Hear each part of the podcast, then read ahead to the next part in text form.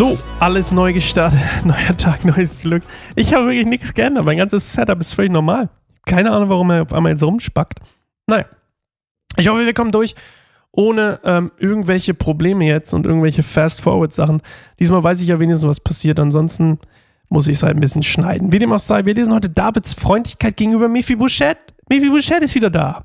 Ziba, ihr erinnert euch, hat ja damals gesagt, Mephibosheth ist zum Feind übergelaufen, zu Absalom. Ähm, und wir gucken mal, wie David auf Mephibosheth reagiert.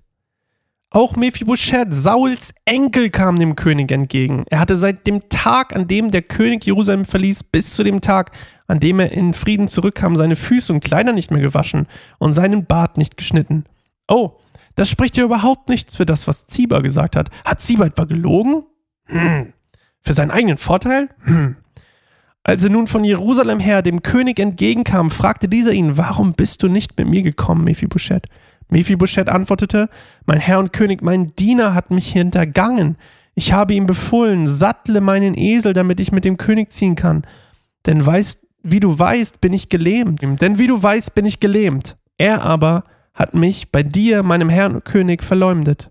Doch ich weiß, dass du wie ein Engel Gottes bist, deshalb tu, was du für richtig hältst.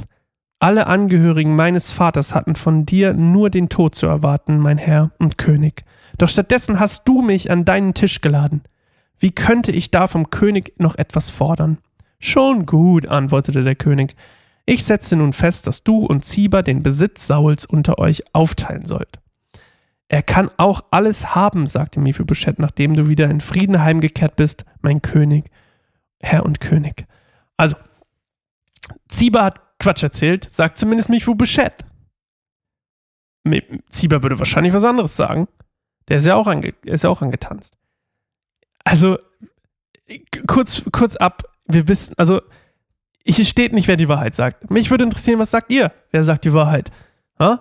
Ich, schreibt mir doch mal eine E-Mail, sascha.kanalsammerbaum.org. Wer denkt, ihr sagt die Wahrheit? Ziba oder Mephibosheth? Das ultimative Duell. Ähm, Mann, es macht gar keinen Spaß so richtig, wenn hier immer wieder eine Fehlermeldung auftaucht und ich immer wieder unterbrechen muss. Ein bisschen frustrierend, muss ich sagen. Ein bisschen frustrierend. Äh, ich habe auch keine Ahnung, woran das liegen könnte. Alles neu gestartet. Merkwürdig. Ich hoffe, es passiert nicht wieder. Vielleicht habe ich einfach zu viele Audiodateien. Da muss ich mal ein paar löschen hier. Ich habe ja das alles mal in einer Audiodatei. Nicht in einer Audiodatei, in einer ähm, Aufnahmedatei hier von dem Programm. Und ähm, ich mache das gleich mal und hoffe, in der nächsten Folge passiert es nicht. Und ich muss gleich mal nochmal zurückhören, ob in den Folgen davor irgendwas war. Wenn ihr es nicht gehört habt, konnte ich es rausschneiden. Wenn ihr es gehört habt, tut es mir unendlich leid. Ähm, das ist natürlich ein bisschen blöd.